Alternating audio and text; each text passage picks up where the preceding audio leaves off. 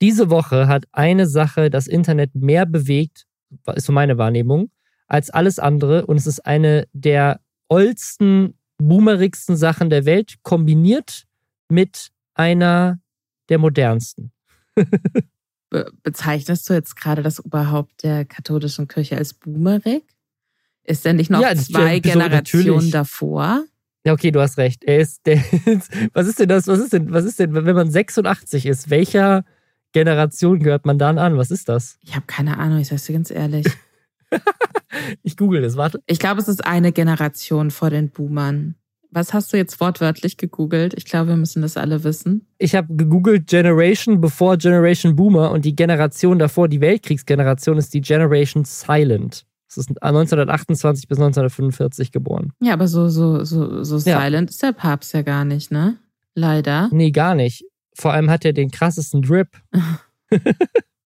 das war, das, war das, das Bild, was diese Woche das Internet verrückt gemacht hat. Und zwar Papst Franziskus in so einem, so einem Puffer-Jacket, also so, so, eine, so eine krass stylische weiße Jacke, die wirklich auch einfach irgendein Rapper anhaben könnte. Und ich muss sagen, ich finde, auch der Papst könnte die tragen. Also ich muss sagen, ich finde, das ist gar nicht so unpassend. Also es sieht mega hip aus, aber der Papst hat ja auch so, so, so keine Ahnung, extravagante zeremonielle Roben und ein krasses, krasses, geiles Auto mit gläsernen Scheiben. Weißt du, dass er, der ist ja schon einfach hip.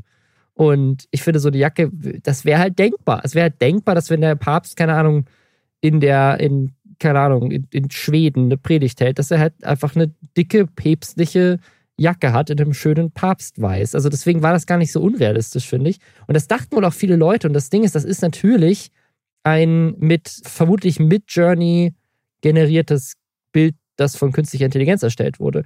Und ich glaube, es war jetzt zum ersten Mal, also ne, dass das AI gerade krass auf dem Vormarsch ist und so weiter, das ist jetzt nichts Neues. Aber ich glaube, das war jetzt zum ersten Mal sowas, wo ganz viele sehr smarte Leute und auch Leute, die sich mit AI auskennen, dieses Bild gesehen haben und sich nicht sicher waren oder sogar gedacht haben, das wäre echt. Und dann gemerkt haben, oh shit, das ist ja ein AI-Bild. Weißt du, die Sache ist, auch ich habe an diesem Bild vorbeigescrollt in verschiedenen Feeds und ich habe das so hingenommen. Ich war sehr, na klar, warum nicht? Weil ich, ich mich noch sehr, sehr gut ja. erinnern kann an ein anderes Bild, was nicht von der AI erstellt wurde, wo der Papst vor so einem super dramatischen Bühnenaufbau stand, der aussah, als hätten sie irgendwie die tausend Kreise der Hölle nachgebildet in Holz. Und, und das Bild so halb viral gegangen ist damals. Und, und Leute das halt so kommentiert haben mit so, Entschuldigung, ist das ein normales Setting, in dem der Papst spricht? Und deswegen, ich habe das so hingenommen. Ich dachte mir, ach so, ja, naja, Classic, ne? Natürlich. Das, damit holen sie ja, jetzt also, die jungen Leute. Es gibt ja auch so Bilder vom, von, keine Ahnung, von Papst Benedikt, wo der einfach so aussieht wie der, wie der Imperator, weil er ja. so, eine, so eine weiße Robe anhat, die so um ihn rumfliegt. Oder auch, auch Papst Franziskus, der hat so ein, so ein rotes Gewand an, wie der einfach aussieht wie so ein wie so ein Bodyguard von, vom Imperator. So, ne? Also einfach so, die päpstliche Mode ist schon, hat schon eine gewisse, ja, einfach, man muss ja so ein bisschen göttlich und stylisch wirken auch. Und deswegen, glaube ich, haben viele das halt für ernst genommen. und es war halt nicht, es war halt nicht echt. Und das hat eine Menge Leute richtig in ihren Grundfesten erschüttert, obwohl man eigentlich das ja schon lange weiß. Aber du hattest oft noch immer so ein bisschen dieses Uncanny Valley, Du hattest oft noch dieses Ding mit den Fingern, dass so, keine Ahnung, Leute haben alle, haben immer sechs Finger. Und das ist halt alles jetzt in der kürzesten Zeit gefixt worden, größtenteils. Und plötzlich kannst du halt solche Bilder erstellen, wo Leute denken, ah ja, die Kirche hat mal wieder richtig Geld rausgehauen für ein stylisches Outfit für den Papst. Und dann stellt sich raus, oh nein, stimmt gar nicht. Am besten gefällt mir an dieser ganzen Geschichte eigentlich, und aber vielleicht will ich damit jetzt auch nur davon ablenken, dass ich mir nicht sicher bin, ob ich mich schämen sollte, dass ich das nicht sofort als AI-Bild erkannt habe. Aber am besten gefällt mir, dass der, der Typ, der dafür verantwortlich ist, der hat das in einem, in einem Subreddit gepostet und war dann überrascht, dass es sich darauf hinaus so weiter verbreitet hat. Pablo, ich sage jetzt einfach Javier, weil das, das fühlt sich im katholischen Kontext irgendwie richtiger an, hat mit BuzzFeed gesprochen. Die haben ihm dazu Fragen gestellt und anscheinend, als er dieses Bild erstellt hat, war er auf Pilzen. Und zu BuzzFeed hat er gesagt, es dämmert mir einfach, ich sollte den Papst machen. Dann kam es mir wie gerufen. der Papst im Balenciaga Puffmantel Montclair, der durch die Straßen von Rom und Paris läuft. Und das finde ich schön. Und ich glaube, das war eine Gotteseingebung, Robin. Diese ja, ich, Bilder also ich, kamen von Gott. Auf jeden Fall. Also es ist, es ist an, an sich ist das einfach ja eine Zeichnung wie das letzte Abendmahl oder sowas. Es gab doch, äh, ja, ja. Ich, ich hoffe auf jeden Fall, dass, dass wir noch mehr so schöne. Gibt es eine Person des Lebens, die man jetzt nicht so oft in so fancy Klamotten sieht, die du gern einmal so in fancy Klamotten sehen würdest? Mich. ich würde gerne mal sehen, wie ich aussehen würde, wenn ich Style hätte. ich mache dir das in Photoshop, Robin. Danke. Oder in Photoshop. Paint. Jetzt noch mit Journey. Brauchst du einen guten Prompt. Damit herzlich willkommen beim Podcast aus der Zukunft für euch. Wir sind die Lester-Schwestern. Mein Name ist Lisa Ludwig. Ich bin Journalistin. Der, der Mann, der einfach gerne auch mal richtig cool aussehen würde, ist Robin Blase. Er ist, Robin, ich nenne dich jetzt Webvideoproduzent und Firmeninhaber. Auf jeden Fall jemand, der schon seit tausend Jahren YouTube macht, fast so lange wie der Papst auf der Welt ist. Und wir beide lästern jede Woche über die größten Themen, die im Internet passiert sind. Wir gucken YouTube-Videos und Insta-Stories und Twitch-Livestreams und TikToks damit ihr es nicht tun müsst und fassen euch das Wichtigste aus dem, jetzt klinge ich sehr alt, World Wide Web zusammen. Was fassen wir den Leuten denn diese Woche zusammen, Robin? Es gab eine geniale Influencer-Marketing-Aktion, oder es wirkt zumindest so, vom DFB. Er hat sich die hippesten und coolsten Influencer eingekauft, um so richtig Werbung zu machen für Fußball. Und im Zuge dessen wurde ein Event angekündigt, Battle of the Socials, was das krasseste Influencer-Event aller Zeiten sein sollte. Dann wurde ein weiterer YouTube-Kanal gehackt und dieses Mal ist es zum ersten Mal, dass ich Hoffnung habe, dass sich jetzt was ändert. Es geht nämlich um Linus Tech Tips und das ist der einzige Kanal, von dem ich mir sicher bin, dass die Leute, die bei YouTube Sachen programmieren, den Kanal gucken. Weil die alle Fans von Technik sind. Gwyneth Paltrow hat gerade einen Gerichtsstreit und der macht das Internet verrückt mit Videos, weil natürlich wird das alles gefilmt und es ist super absurd. Montana Black hat sich geäußert zur Gamescom, falls ihr euch erinnert, da gab es letztes Jahr einen großen Skandal, würde ich jetzt nicht sagen, aber es gab zumindest viel Stress mit Monta auf der Gamescom. Und jetzt hat er gesagt, was seine Pläne dieses Jahr sind und es sieht nicht gut aus. Dann wollten wir noch über eine Recherche sprechen vom Bayerischen Rundfunk über Finanz-YouTuber. Die haben nämlich herausgefunden, dass es da wohl einige gibt, die in letzter Zeit Verschwörungsmythen verbreiten.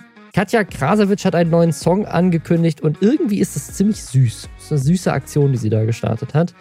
Dann haben wir News zu Influencer Eistee. Da gibt es nämlich Berichterstattung aus der Lebensmittelzeitung darüber, wie Influencer Eistees gerade abgehen. Und ich würde sagen, wir fangen direkt an mit dem DFB. Der Deutsche Fußballbund hat diese Woche auf Instagram was gepostet. Eine, eine hippe Story, eine hippe Instagram-Story mit Knossi und Younes. Knossi kennt ihr, der ist riesig auf Twitch, auch auf YouTube unterwegs und auf allen Plattformen, aber man kennt ihn eigentlich von Twitch. Und Younes, den kennt man von TikTok. Das ist tatsächlich einer der größten TikToker aus Deutschland, der hat über 50 Millionen Fans.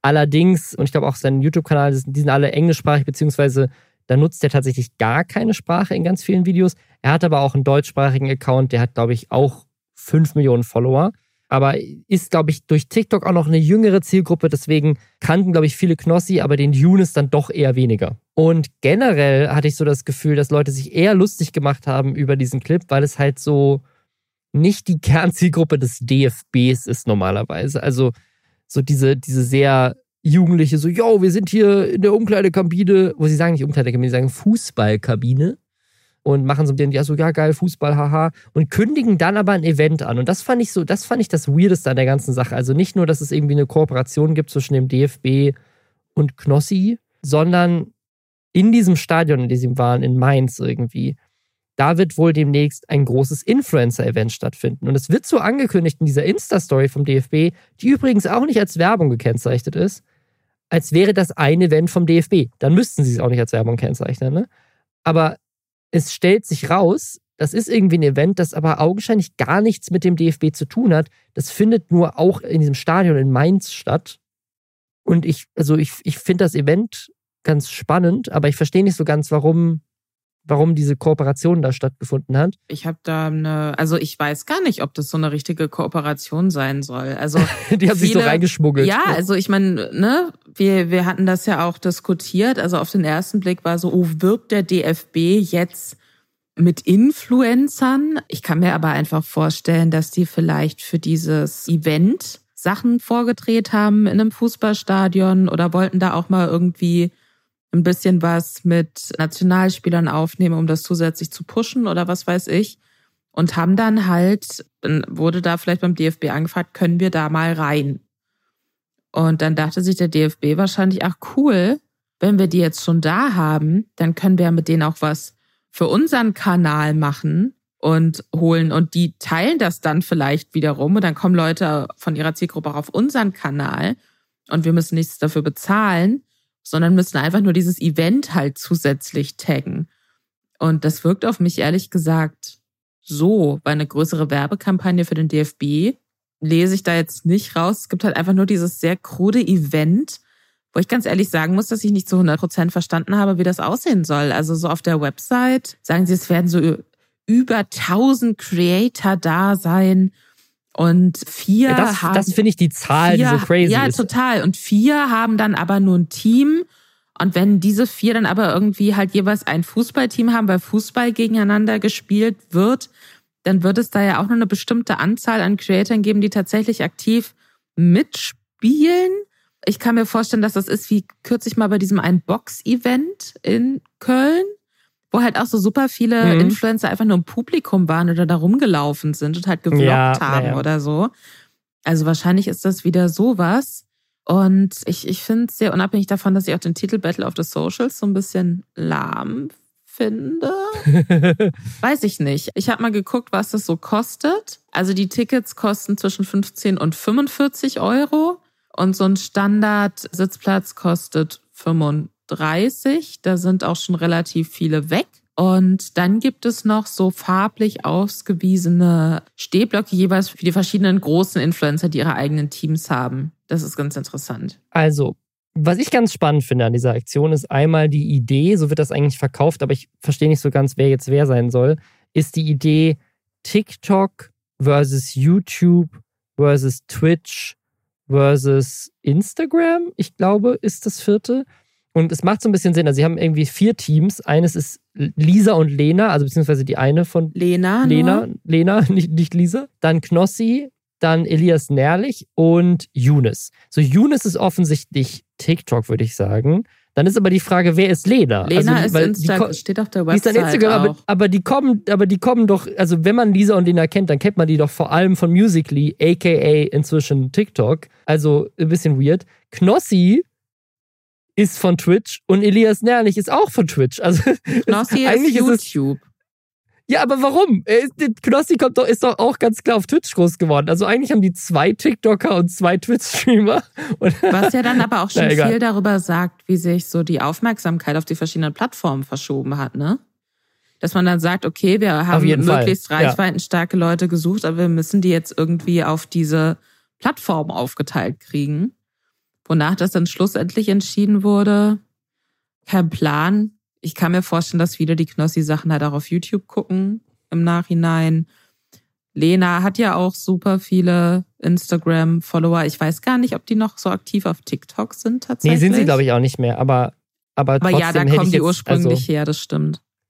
Also was, was, ich, was ich noch auch ganz spannend finde, ist dieses, also dieses Event scheint ja offensichtlich noch größer, also es ist, ich würde dem schon zustimmen, dass das gefühlt das größte Influencer-Event ist, was ich bisher gesehen habe, noch größer als tatsächlich diese Boxkämpfe und so, die es bisher gab weil es geht ja nicht nur um die vier jetzt, sondern sie haben auch schon einige Leute angekündigt. Wie gesagt, dass diese Promophase für dieses Event läuft jetzt erst seit dieser Woche. Das heißt, noch ist noch nicht alles bekannt. Aber das sind schon mal, also die vier Leute, die quasi diese Teams anführen, sind schon ziemlich bekannt. Oder ne, nicht nur ziemlich bekannt, das sind teilweise die bekanntesten Leute auf diesen Plattformen in Deutschland. Dann sind aber auch noch die Real-Life-Guys schon angekündigt als Head of Fun, was auch immer das bedeutet. Dann ist zum Beispiel mit dabei Herr Anwalt, der ist im Team Younes. Mark Eggers ist wieder dabei als Head of Stadium Umfrage und Co-Moderator. Und dann sind auch noch ein paar andere Influencer schon angekündigt für diverse andere Rollen und da werden sicherlich noch mehr kommen.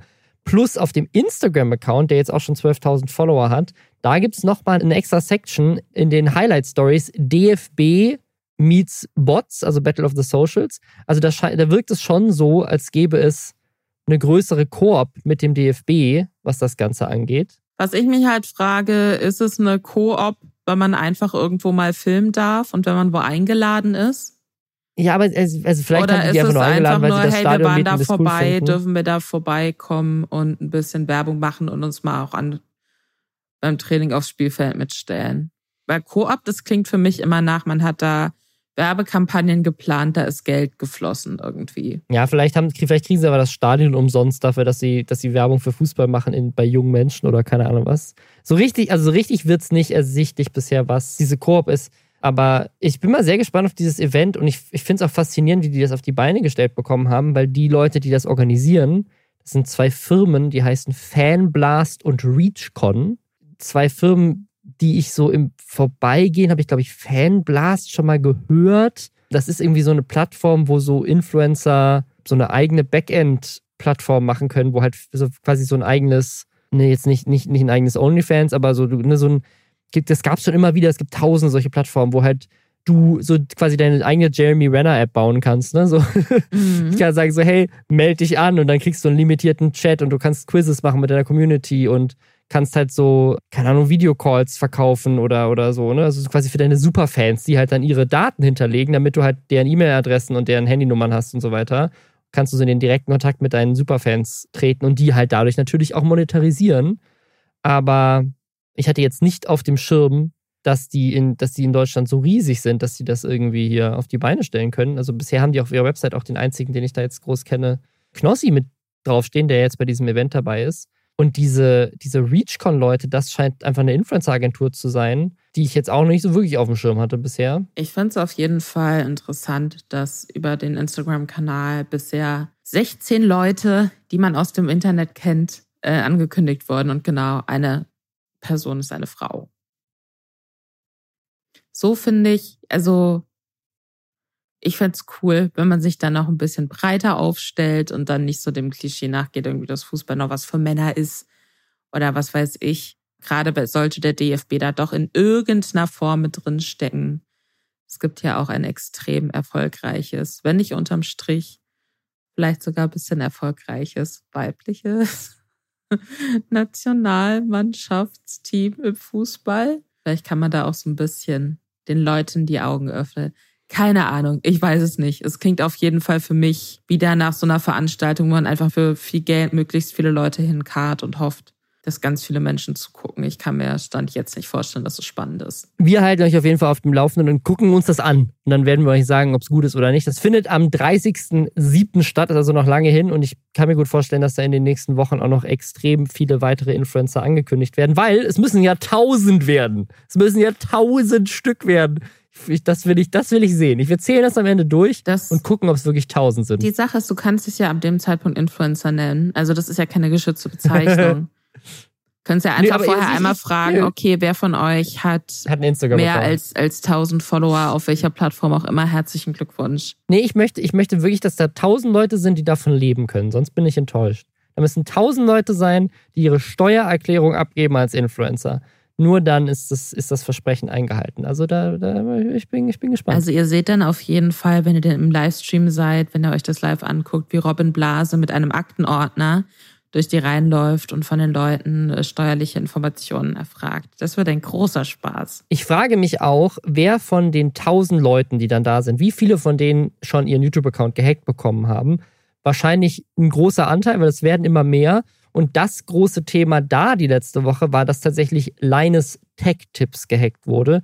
Falls ihr den nicht kennt, das ist so einer der Tech-YouTuber, wenn nicht der Tech-YouTuber. Ich würde sagen, so geteilt mit vielleicht Marques Brownlee ist, ist das so der Kanal, wobei die halt noch sehr viel nerdiger unterwegs sind. Marques Brownlee macht mehr so Konsumertechnik.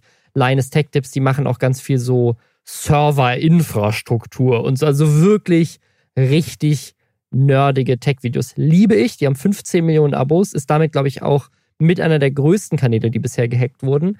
Und das, was es halt so besonders macht, ist, dass Linus Tech Tips halt dadurch, dass das so ein krasser Tech-Account ist, man bei dem erwarten würde, und das, das würde ich auch behaupten, dass das so ist, dass der extrem gute IT-Infrastruktur hat und eigentlich super sicher sein müsste vor Hacks.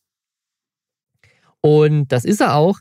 Es ist halt hier wieder das gleiche passiert wie auch bei Julian Bam schon und diesen ganzen anderen Hacks. Da wurde einfach die Session-Cookies geklaut. Also da hat jemand eine, eine Sponsoring-Anfrage bekommen im Team, die legit aussah. Da war dann irgendwie eine PDF dabei, die aber irgendwie in einem ZIP-Ordner war.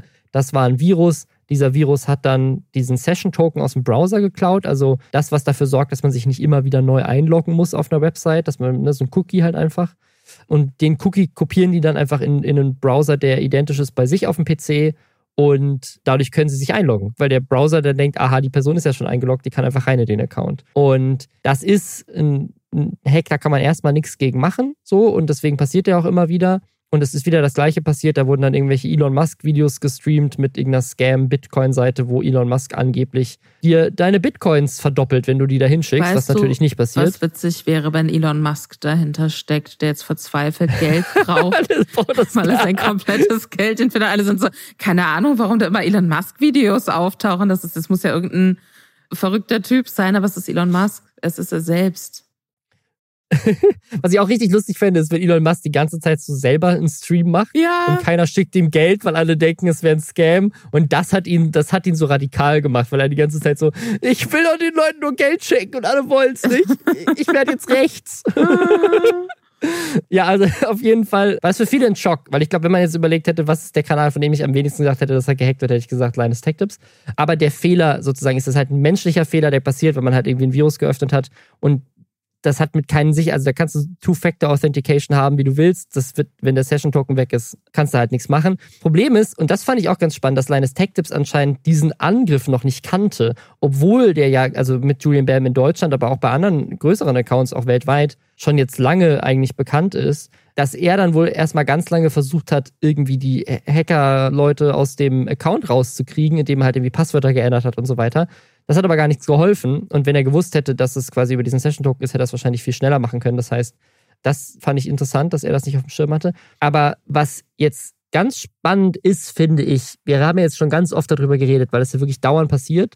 Und bisher war irgendwie die Ansage so, ja, vielleicht könnte YouTube da mehr machen, aber das mit diesem Session-Token, das ist halt, ne, was, was sollen sie da machen? Und Linus Tech Tips hat jetzt aber Sachen vorgeschlagen, über die ich noch nicht vorher drüber nachgedacht habe und wo ich das Gefühl hatte, okay, das sind richtig simple Vorschläge. Ich verstehe nicht, warum das bisher noch nicht eingeführt wurde.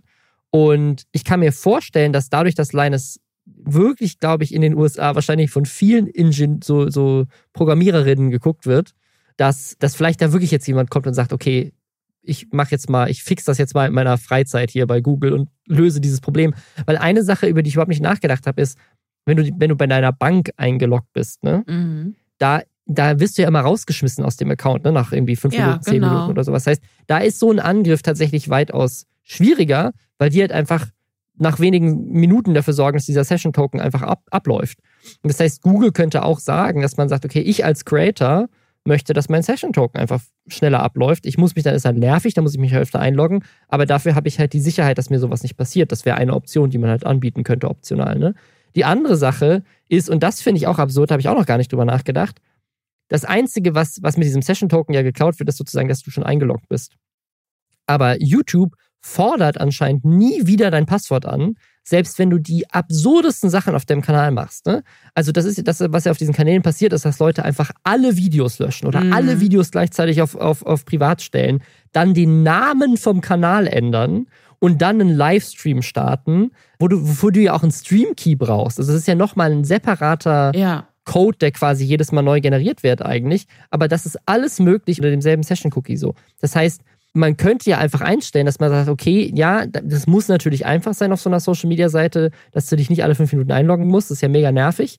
Aber wenn jemand jetzt im Backend einen erfolgreichen Creator-Kanal hat, dann wäre es vielleicht ganz smart, dass man beim Löschen aller Videos zumindest einmal nochmal ja. sein Passwort eingeben muss.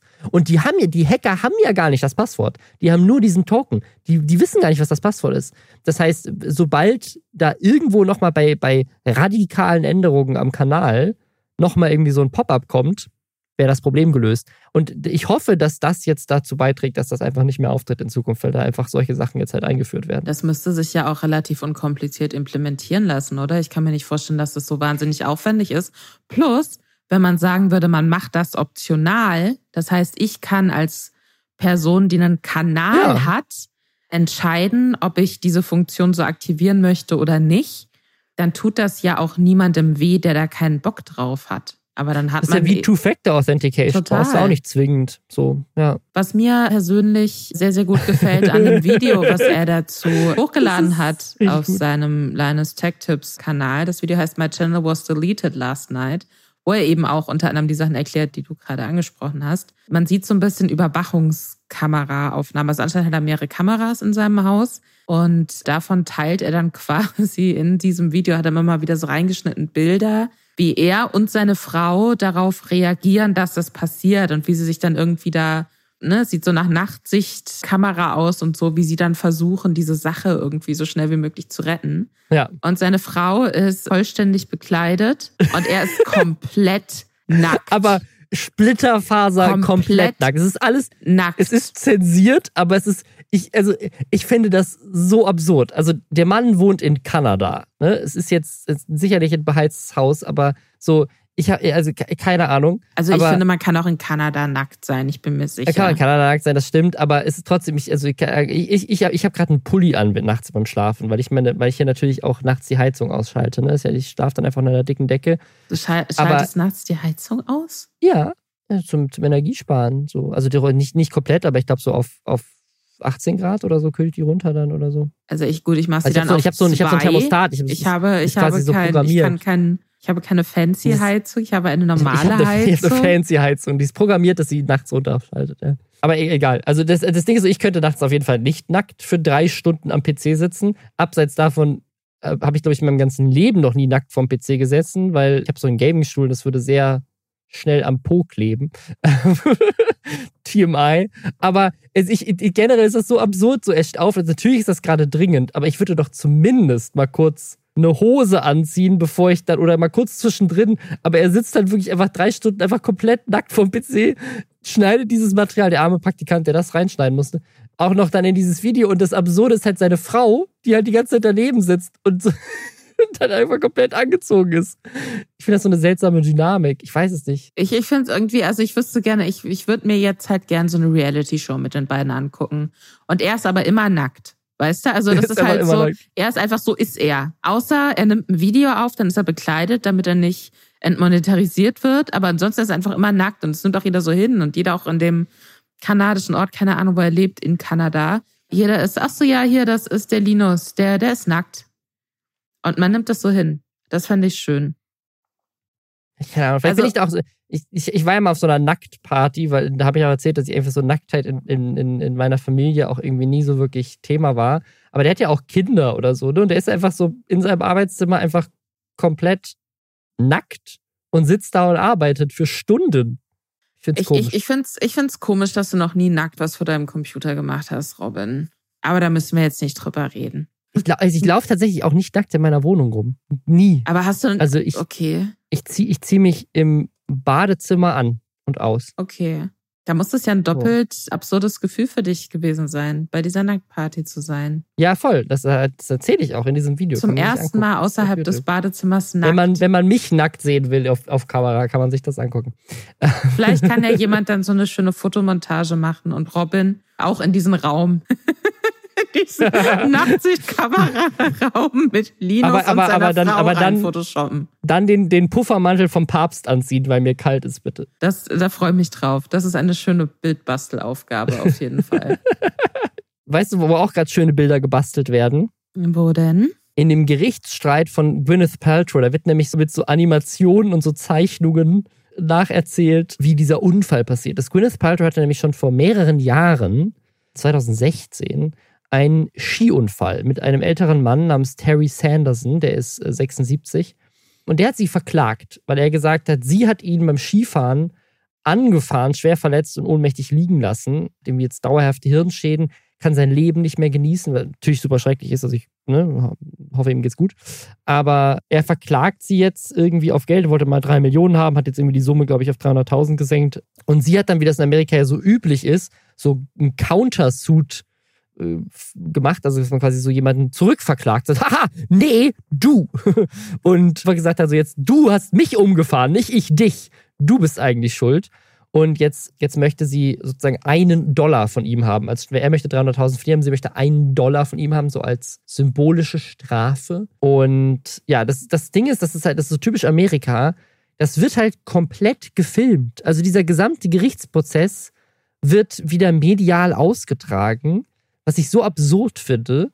Und ist einfach riesiges Meme-Potenzial. Also zum einen, weil Gwyneth Paltrow halt einfach so ein lebendes Meme ist mit ihrer komischen Goop-Firma und wie sie halt einfach so drauf ist. Und zum anderen, weil, und das ist das Absurdeste an dieser ganzen Geschichte, der, also die Anwältin der Gegenseite, also die Anwältin, die eigentlich den Typen vertreten sollte, der Gwyneth Paltrow verklagt, irgendwie in diesem Gerichtsprozess so wirkt, als wäre sie der größte Fan in der Geschichte von Gwyneth Paltrow. Ich, ich, ich finde das Video auch super skurril, weil sie halt auch so strahlt, dann auch so immer wieder so Sachen sagt. So, sie fragt auch Gwyneth Paltrow, wie groß sie ist und dann antwortet Gwyneth Paltrow und sagt, ah, so knapp unter 1,80 und dann sagt die andere, ja, also ich bin ja viel kleiner.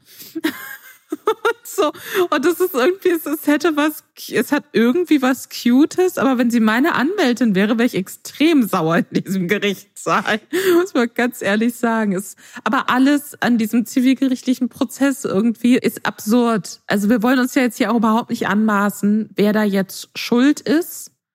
Ich glaub, kann mir auch nicht vorstellen. Ich glaube, es ist auch egal. Ich, ich glaube, grundsätzlich ist es vielleicht auch ab einem bestimmten Punkt dann plötzlich egal geworden also es ist natürlich schlimm, wenn da wirklich jetzt, wenn dieser Mann wirklich durch Gwyneth Paltrow ganz furchtbar verletzt wurde, aber es gibt eben sehr, sehr viele Sachen an diesem Prozess, die diese Schilderung auch in Frage stellen und, und die aber ja, einfach ja. witzig sind. Mein persönliches Lieblingszitat aus der New York Post ist, Victim can't enjoy wine tastings due to injuries, expert says.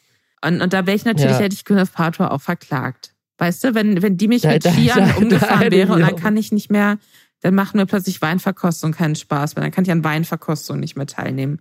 Das hätte mich auch wütend gemacht. Also ich weiß nicht, wo ich das gesehen hatte, aber mir war so, als hätte die Anwältin der Gegenseite auch irgendwie so ein Care-Package von Goop geschickt bekommen. Das war, nee, das ähm, war ein ähm, Joke.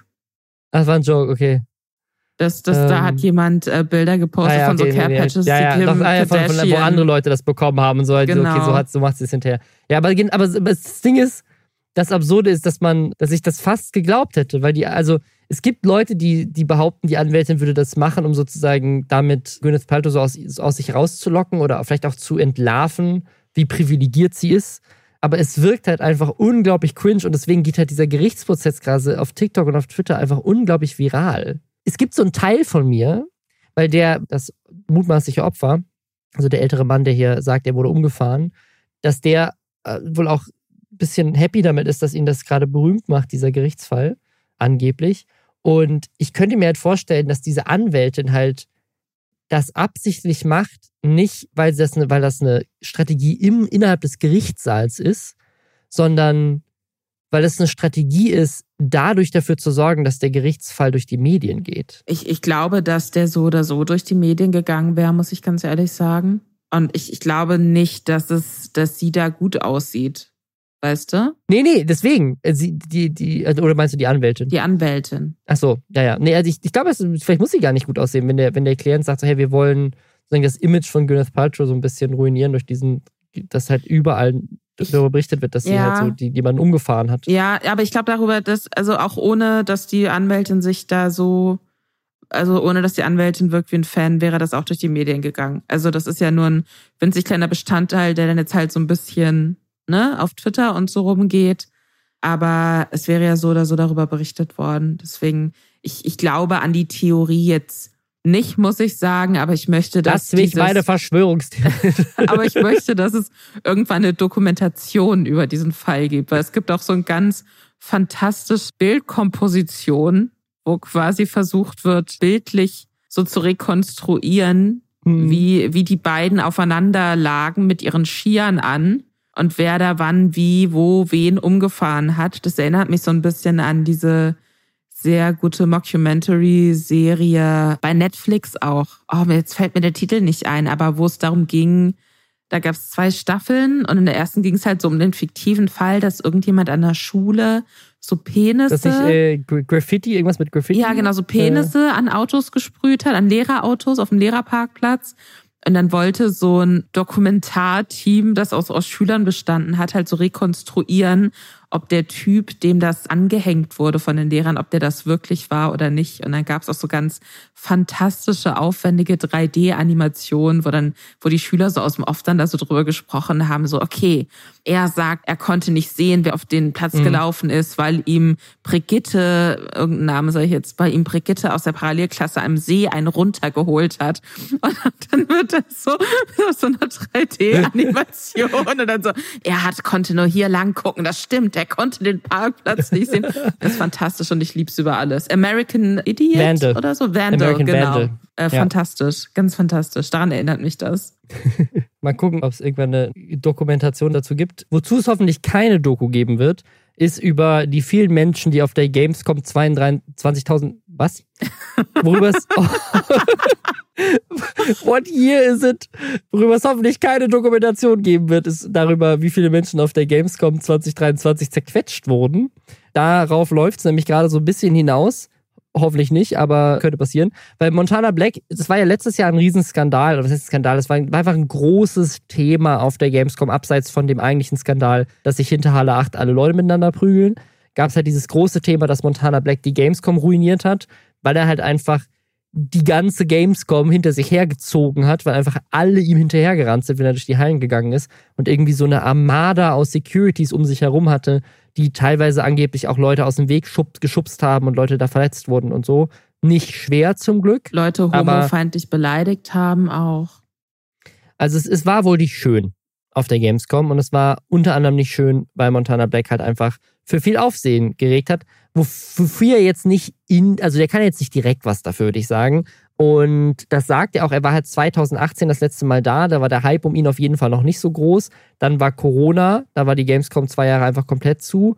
Und dann war er halt wieder da. So, und jetzt, jetzt hat er es aber halt ein Jahr erlebt, wie es jetzt ist. So, wie der Stand jetzt ist mit seinem aktuellen Fame. Und dass es halt jetzt im vergangenen Jahr auch echt nicht so geil war. Jetzt hat er aber in der Folge mit Ehrenflaube, Kai Pflaume hat mal wieder Montana Black besucht und sie interviewt. Und da reden sie auch über die Gamescom. Und da muss ich auch Kai Pflaume so ein bisschen Props geben, dass er so ein bisschen äh, auch nachbohrt und irgendwie so ein bisschen wissen will, so, ja, wie stellst du denn dieses Jahr vor? Letztes Jahr gab es ja ein bisschen Clash da, so, ne? Und da sagt Montana Black, ja, er geht wieder hin, nur halt mit mehr Security noch. Und seine Ausrede, warum er das macht, ist, es ist ja nichts passiert. So, es ist ja nicht wirklich was passiert. Und dieses Jahr, der sagte erst, er wird dieses Jahr mit 35 Securities dahin gehen.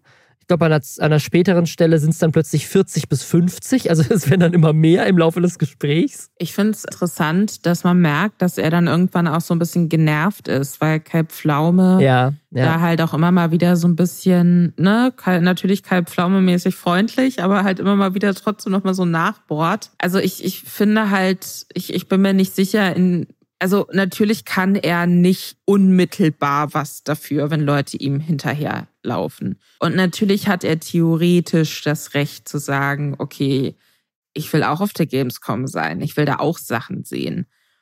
Aber wenn man halt mitbekommt, was da drumrum passiert ist und wie die Leute, die offensichtlich seine Hardcore-Fans sind, sich da verhalten haben und was da für Tumulte gekommen sind, dann schützt er sich vielleicht wenn er so viele Securities damit nimmt. Ja, ja. Aber das, die Situation für alle anderen Menschen, die da sind, seien das jetzt einfach andere Besucherinnen und Besucher, die dann eben nicht bepöbelt oder zur Seite gedrückt werden wollen in eh schon super vollen Hallen. Ich meine, Gamescom waren wir auch schon. Da ist es, da ist es nicht leer. Da hast du sowieso schon nicht so richtig ja. viel Platz, irgendwo von A nach B zu kommen. Also sei es, dass diese Leute dann eben nicht geschützt werden durch diese Securities oder sei es auch, was so andere Streamerinnen und Streamer angeht.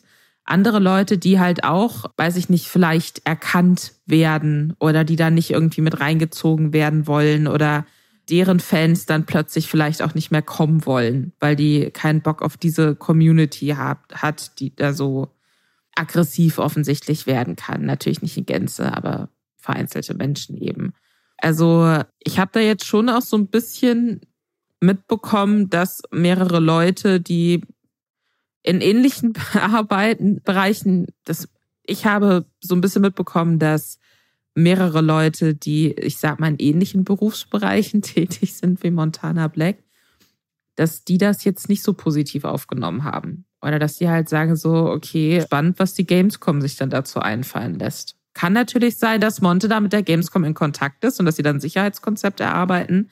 Keine Ahnung. Aber das war letztes Jahr schon echt schrecklich gewesen sein. Aber ich, also ich, ich, kann, ich kann ja an der Stelle vielleicht nochmal kurz was sagen. Es gibt ja ein funktionierendes Sicherheitskonzept seit Jahren, auch schon vor 2018, wo Montana Black zum letzten Mal da war, weil ich war auf der Gamescom auch schon mit großen Influencern, mit Leuten wie Gronk. Das war ja letztes Jahr auch Thema. Bei Gronk wurde halt einfach eine Halle dicht gemacht mhm. und dann hat, wurde alles kontrolliert gemacht.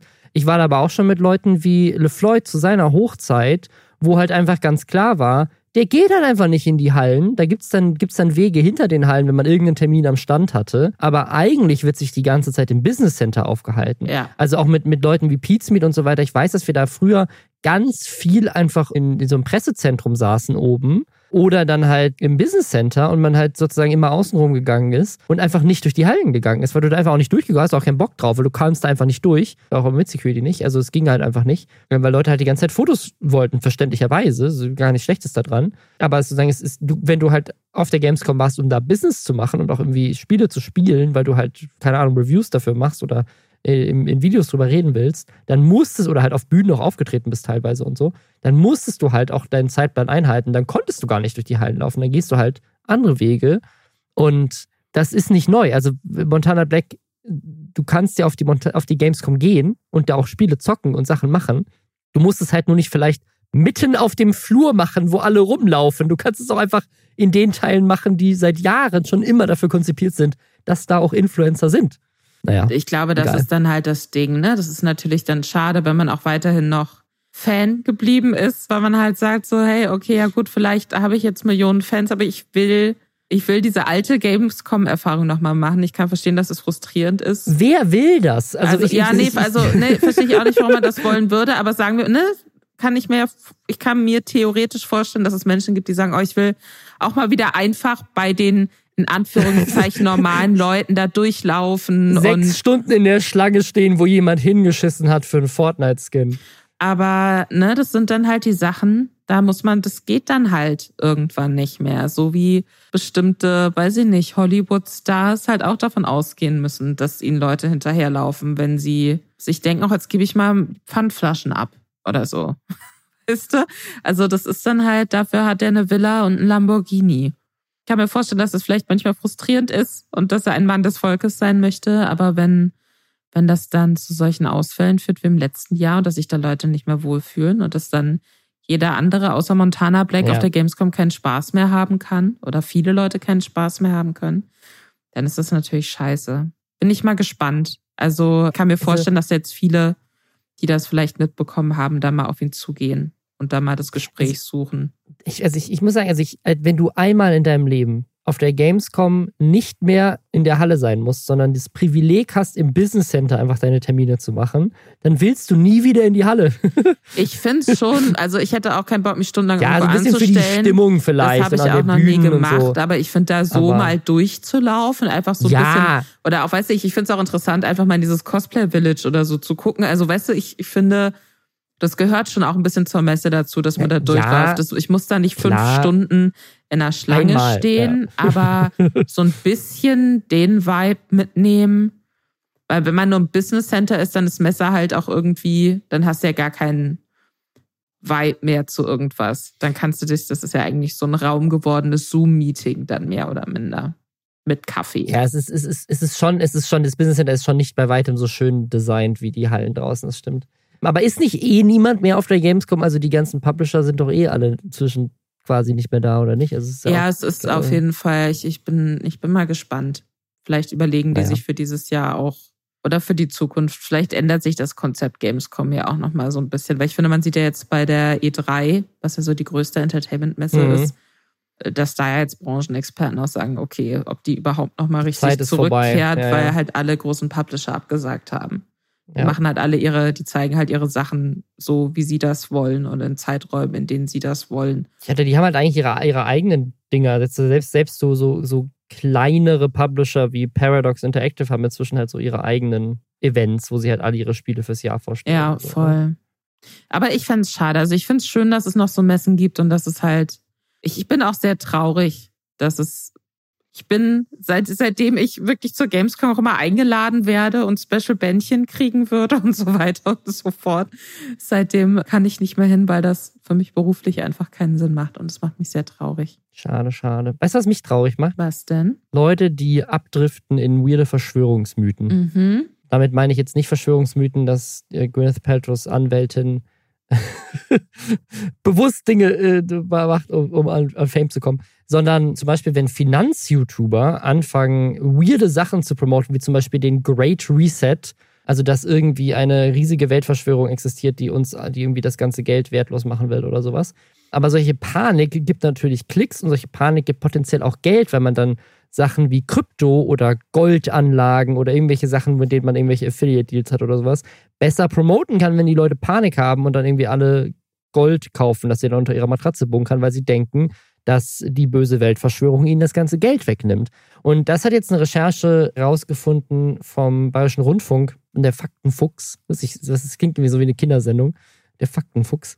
Die haben auch schon zwei Wochen her jetzt eine, eine umfangreichere Recherche in das Thema Finanz-YouTuber gemacht und da ist dann auch ein YouTuber aufgetaucht, da sind mehrere dabei, also es, scheint ein größeres Problem zu sein. Da sind mehrere dabei mit wirklich auch ganz stattlichen Abozahlen. Der größte davon, den ich jetzt persönlich kannte, war Aktien im Kopf. Und das haben auch schon Leute bei uns im Reddit vor einiger Zeit gepostet, dass sich da vor so ein paar Wochen, paar Monaten irgendwie so ein, so ein seltsamer Switch vollzogen hat. Ich kenne den Kanal, ich habe den auch irgendwie vor, vor Jahren mal, mal abonniert und das war so, ich glaube jetzt inzwischen ist Finanzfluss weitaus größer. Finanzfluss ist irgendwie jetzt so der Kanal. Aber wenn man bei Aktien im Kopf mal runterscrollt und ne, ich habe jetzt nicht jedes Video im, im, im Kopf und vielleicht gab es da früher auch schon Anzeichen, aber wenn man so zurückscrollt von vor vier Monaten, da sind die Thumbnails auch noch anders, ne? Da geht es dann um, um die CD Projekt Red Aktie oder wie man die ersten 1000 Euro in 2023 investiert. Und dann plötzlich kommt irgendwie so, EU verbietet Bargeld unfassbar gieriger Staat. Jetzt wird das Bargeld verboten. Zugriff aufs Vermögen vom Staat. Und dann The Great Reset.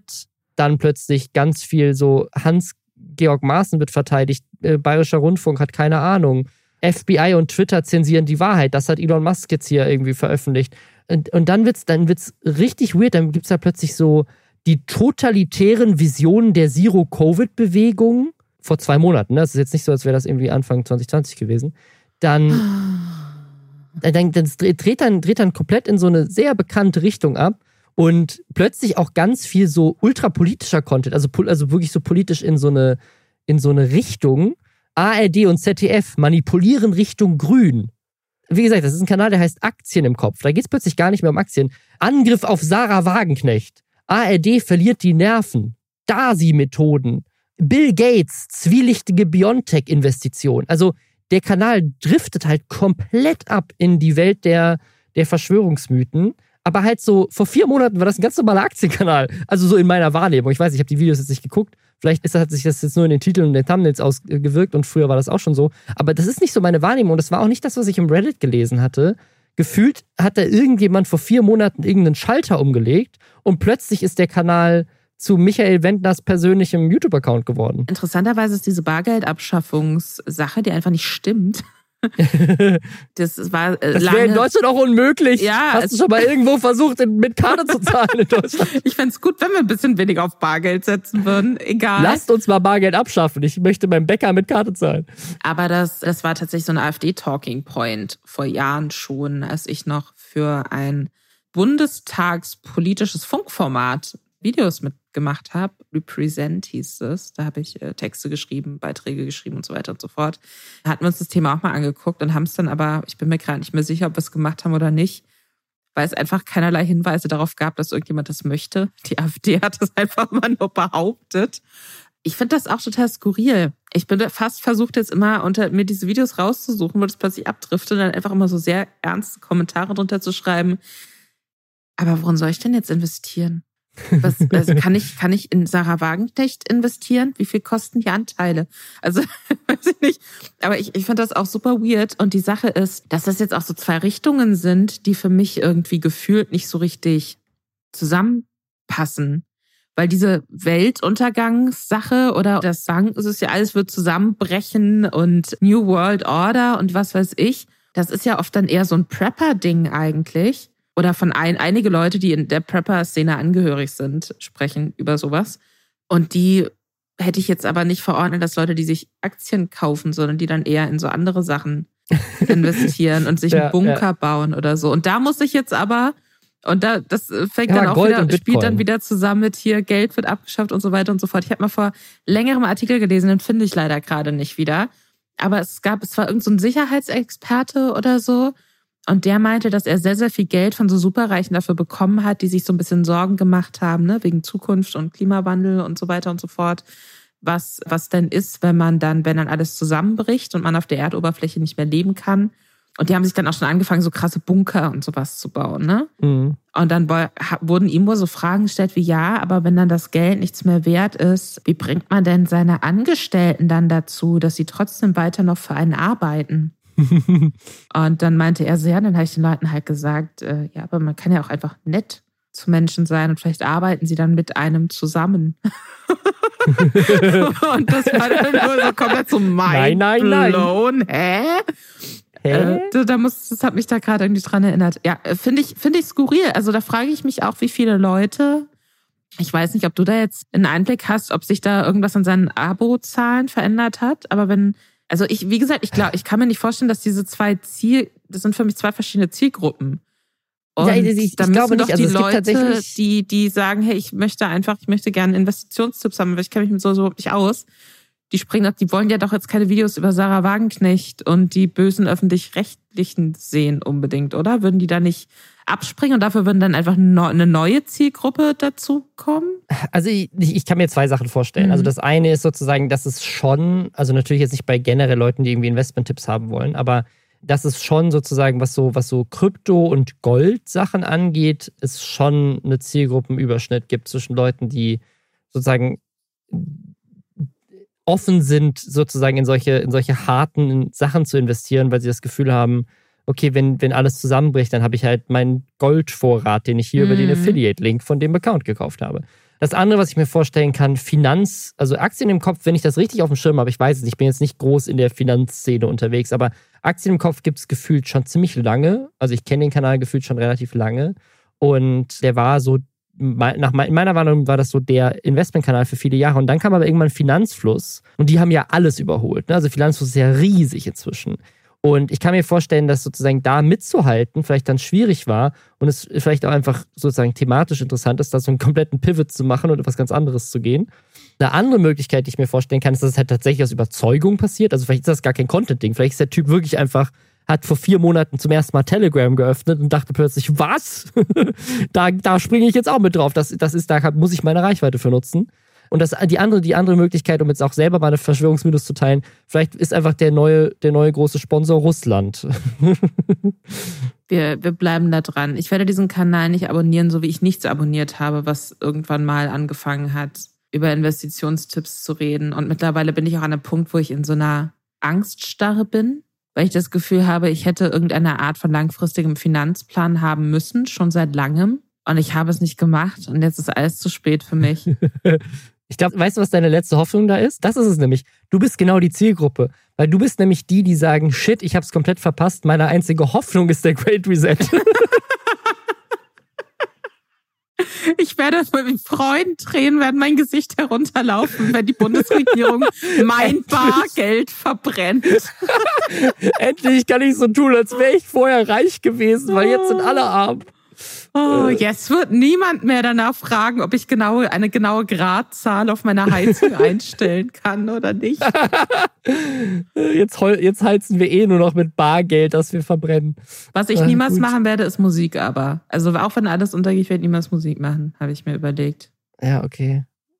Ich, also ich glaube auch, bei mir würde man eher Geld dafür zahlen, dass ich keine Musik mache. Deswegen Dabei tust du es ja. Ja, aber mir zahlen auch Leute Geld dafür, dass ich, dass ich dann keine Musik mache. Der Outfluencer. Mhm. Aber weißt du, wem man Geld dafür zahlt, dass sie Musik macht? Mhm. Und zwar auch viel Geld. Katja Krasavic. Und die hat diese Woche eine äh, Katja Krasavice. eine schöne, äh, eine schöne Aktion gestartet. Ich muss sagen, also ich, ich fand das echt, nehme mir das ab und ich finde das sehr süß.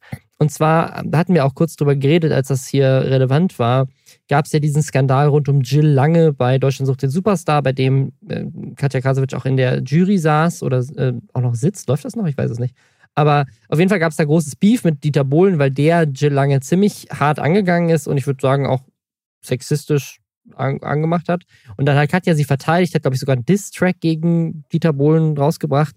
Und jetzt kommt das nächste Album von Katja, das treffenderweise ein Herz für Bitches heißt. Und jetzt hat sie irgendwie in so einem TikTok-Video, hat sie jetzt Jill Lange dazu eingeladen, dass sie mit ihr einen Song aufnimmt zusammen auf diesem Album. Also Jill Lange ist nämlich bei, muss man dazu sagen, bei DSDS rausgeflogen. Also die hat es die hat's dann nicht weiter geschafft. Kriegt also jetzt hier irgendwie keinen großen Plattenvertrag oder wie auch immer das bei Deutschland sucht den Superstar funktioniert. Und jetzt kommt quasi Katja um die Ecke und sagt so, hey, ich habe dich verteidigt in der Show.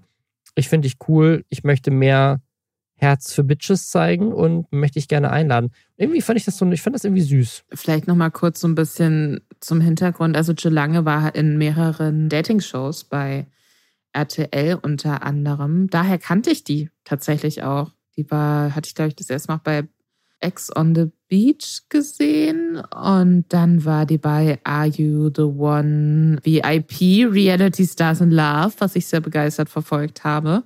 Und hat da auch immer sehr offen dazu gestanden, dass sie meinte, nee, also wenn sie jemanden hot findet, dann macht die auch mit dem rum und damit hat sie kein Problem. Und damit ist sie in diesen Shows schon stellenweise, wurde sie so ein bisschen schief angeguckt, was natürlich äh, totaler Quatsch ist, weil ja alle in diesen Shows sind, in Dating-Shows, um angetrunken mit Menschen am Strand rumzumachen. Und das war eben was, wo wirklich Dieter Bohlen, das ging auch sehr durch die Medien, da irgendwie sehr herablassend drauf reagiert hat. Ich habe tatsächlich, bevor diese Dieter Bohlen-Aussagen rumgingen, überhaupt nicht auf dem Schirm gemacht, dass Jill Lange jetzt singt.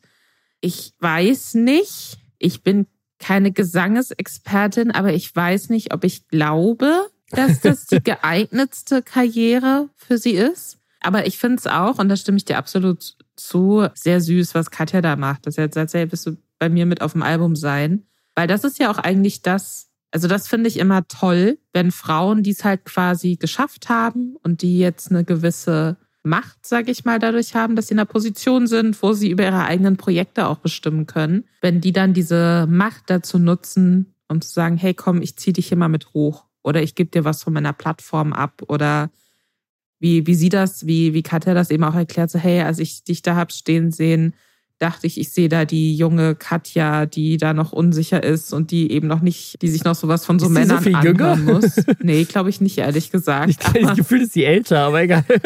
ne, aber es ist so, äh, Katja wirkt schon ein bisschen wie die Mutti, aber einfach, ja, weil die auch natürlich schon eine ganz andere Karriere irgendwie hinter sich hat und ja auch sehr, sehr jung schon eine sehr große Reichweite hatte.